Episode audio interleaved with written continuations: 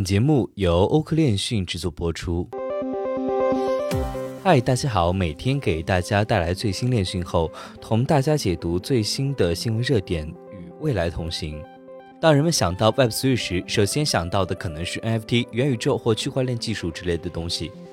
所有这些概念都属于 Web3 的范畴。那么，除去以上提到的，凭证数据网络也属于这个范畴。它们在 Web3 的发展中也扮演着不可或缺的作用。与仅限于只读的互联网第一 Web1 相反，当前的互联网结构通常被认为是 Web2。它允许用户生成的内容在不同的渠道上发布，例如将图像发布到他们的社交资料中。其他用户可以评论和分享自己喜欢的内容。那么，到底什么是凭证数据网络呢？Web3 时代，用户又怎么将拥有数据自主权呢？在今天的新闻热点中，我们就和大家聊一聊。当然了，如果你还有哪些关于区块链的消息和看法与我们谈谈，欢迎在评论区和我们留言互动。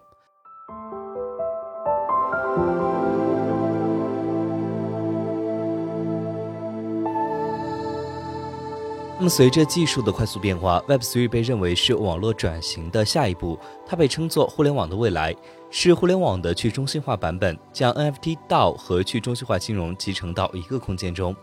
也就是说，Web3 提供了大量可读、可写或可拥有的互联网生态，允许用户在其中获得经济利益，并成立相关的社区。那么，Web3 与 Web2 呈现的是如此大的不同，其最大且最容易被忽略的区别之一是存在于 Web3 上的凭证数据网络。那么，什么是凭证数据网络？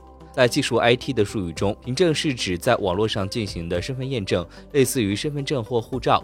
然而，这种在线身份只与用户的用户名和密码有关，而与特定用户的行为模式无关。在进入下一个应用程序之前，用户在当前应用程序上花了多少时间，和用户最常使用应用程序的哪些功能，可能是开发商在想弄清楚如何优化用户体验时可能会问到的常见问题。那么在传统上，用户的凭证数据存储在相关网络的中央服务器上，例如，如果用户在 Meta 上创建账户，他们的个人数据连同所有其他用户的数据将储存在 Facebook 的中央服务器上。乍一看，这似乎不是问题，但是个人数据被泄露的风险极高。二零二一年，已有五点三亿 Facebook 用户的个人数据被泄露，而由于 Web2 的凭证数据被破坏的风险很高，现在需要 Web3 来解决这个问题。Web3 的去中心化特性可以将数据存储在许多分布式账本中，这称为区块链技术。利用区块链技术进行数据存储，黑客入侵的可能性呢将大大降低。在 Web3 中，不仅数据被泄露的可能性要低得多，而且数据所有权也不再掌握在 Meta 或者是谷歌等科技公司手中。由于凭证数据网络的力量，这种新时代的技术允许用户拥有数据自主权。Web3 中凭证数据的概念似乎正在掀起波澜。以太坊联合创始人威神正在开展一个名为“去中心化社会：寻找 Web3 灵魂”的新项目，其中可以通过 BST 代币创建一个完全去中心化的社会。这些 BST 是不可转让的身份形式，这将允许个人使用区块链技术验证他们的信息和身份。通过 BST 可验证许多信息，包括教育背景、医疗证明等。那么到目前为止，互联网的现状不仅停滞不前，而且出现了与用户个人数据安全有关的问题。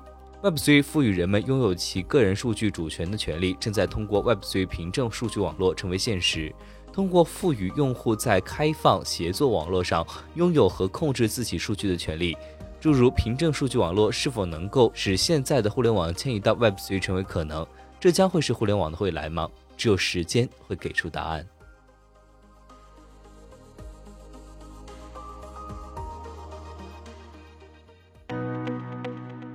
本期节目就到这里。如果您想了解更多关于区块链行业资讯，可以在微博、Twitter、Telegram 及欧科链讯官网上找到我们。明晚六点半再见。